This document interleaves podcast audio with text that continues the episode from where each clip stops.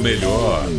Uma crônica politicamente incorreta com Luiz Felipe Pondé. Quando você quiser se perguntar, afinal de contas, o que é corrupção, olha a sua volta. Não precisa ir na história ou procurar exemplos muito complicados. Nos últimos dias, Bolsonaro tem demonstrado que quer abrir uma espécie de linha de crédito para a casa própria das polícias, dos policiais. O que significa isso? Significa que Bolsonaro está seduzindo a força policial corrompendo a força policial para que ela deixe de ser força de Estado e passe a ser força do seu governo. Todo mundo sabe que quem quer, em qualquer época, causar danos à ordem institucional precisa da força policial e precisa das forças armadas. Sem elas, não existe nenhuma forma de você contornar a ordem institucional. Portanto, a atitude de Bolsonaro, a lá Chaves e Maduro na Venezuela,